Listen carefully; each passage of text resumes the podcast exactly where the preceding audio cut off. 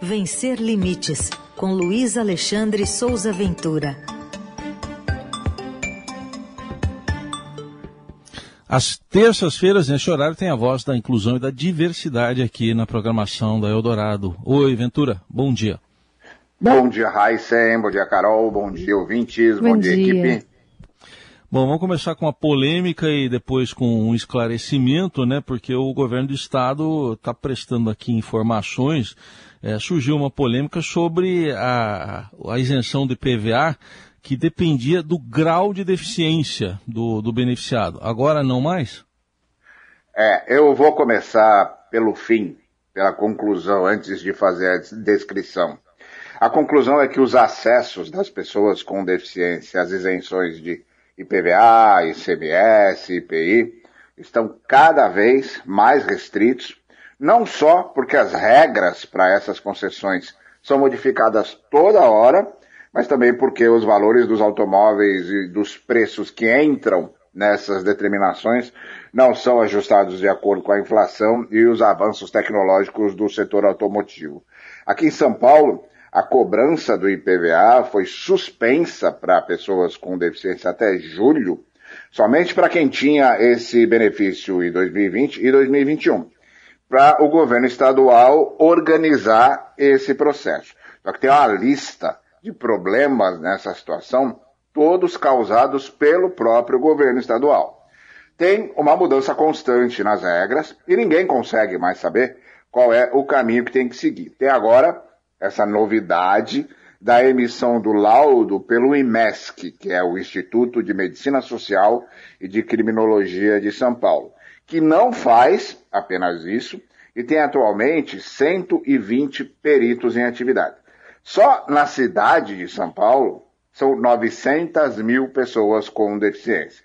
No estado de São Paulo, são 3,4 milhões de pessoas com deficiência e aproximadamente 350 mil têm atualmente a isenção do IPVA. Se todas as pessoas que buscam essa isenção terão que passar pela avaliação do IMESC, como é que o governo de São Paulo imagina que isso vai ser possível? Ninguém sabe e o governo ainda não explicou. Outro problema, que é exatamente esse que você citou, é a contradição entre o texto do novo decreto, que regulamenta a isenção do IPVA, e o que me responderam em conjunto o governo paulista, a Secretaria da Fazenda e a Secretaria da Pessoa com Deficiência. O decreto, que foi é, assinado é, e publicado na semana passada, estabelece que o laudo emitido pelo IMESC vai comprovar graus moderado, grave ou gravíssimo da deficiência ou do transtorno do espectro autista, considerando classificação internacional de doenças e classificação internacional de funcionalidade. Não há absolutamente nenhuma citação ao grau leve das deficiências ou do autismo. E eu fiz exatamente essa pergunta sobre a retirada do grau leve e a resposta conjunta foi, abre aspas, frase do governo estadual.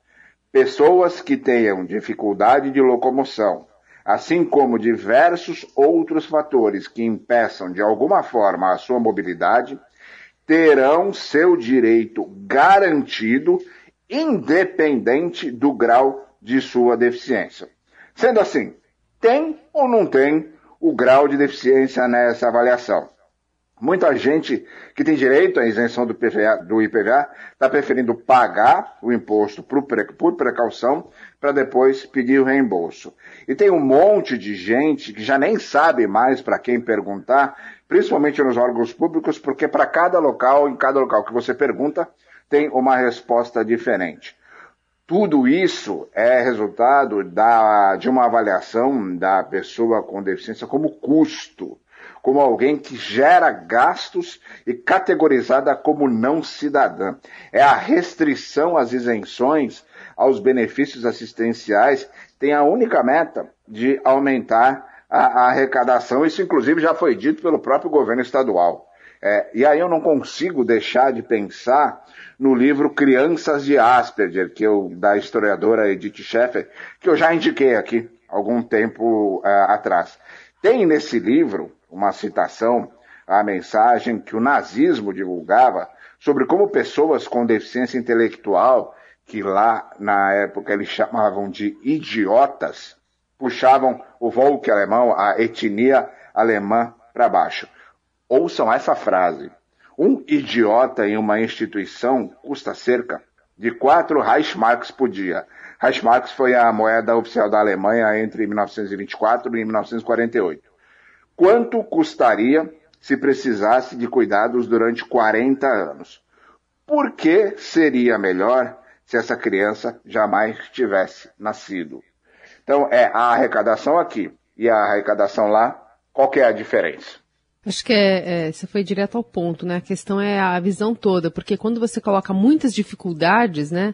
Você não tem o ônus de falar, ó, oh, foi suspenso esse benefício.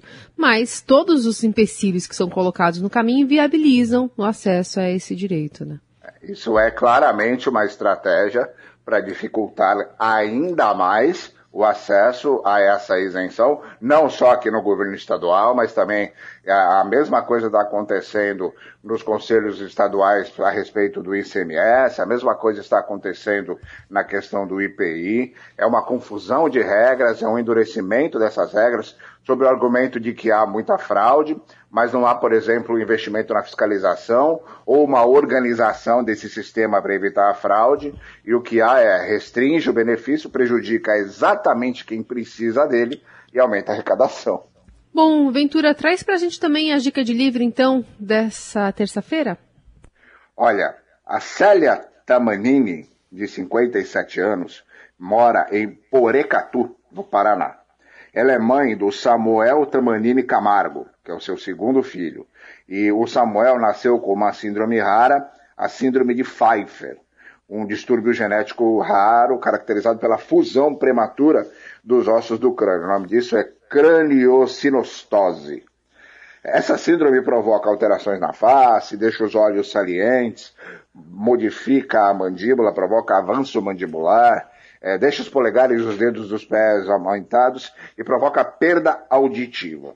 No livro Enquanto Você Crescia, Linhas do Amor de Mãe, escrito pela Célia Tamanini, publicado em 2021 pela Cotter Editorial, ela conta exatamente como foram a gestação, o nascimento, a descoberta da síndrome e as cirurgias do Samuel, mas também fala sobre todas as artes que ele cometeu quando era criança, a vida escolar, o ensino médio e até a chegada na faculdade. Hoje o Samuel tem 19 anos, está no segundo ano de Ciências Biológicas da Universidade Estadual do Paraná.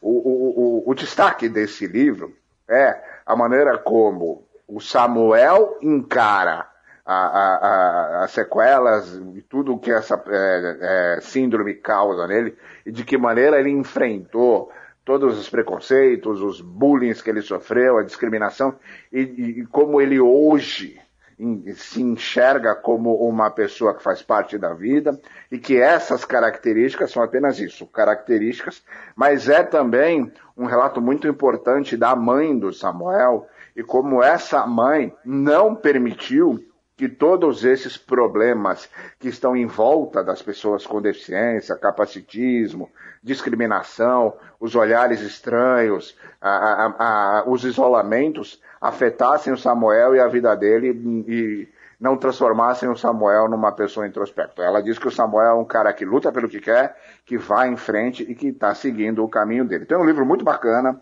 Enquanto Você Crescia, Linhas do Amor de Mãe, publicado ano passado pela Cotter Editorial, é facinho de achar no próprio site da Cotter, cotter.com.br, Cotter é com dois T's. Ou nas livrarias online, é bem tranquilo de encontrar, é muito importante, vale bastante a leitura. Legal, tá aí dica de leitura, fechando a participação semanal do Luiz Alexandre Souza Ventura, com a coluna Vencer Limites, que você encontra também lá no blog, no portal do Estadão. Daqui a pouquinho já sobe aqui no nosso site como podcast também. Obrigado, Ventura. Até semana que vem. Um abraço para todo mundo.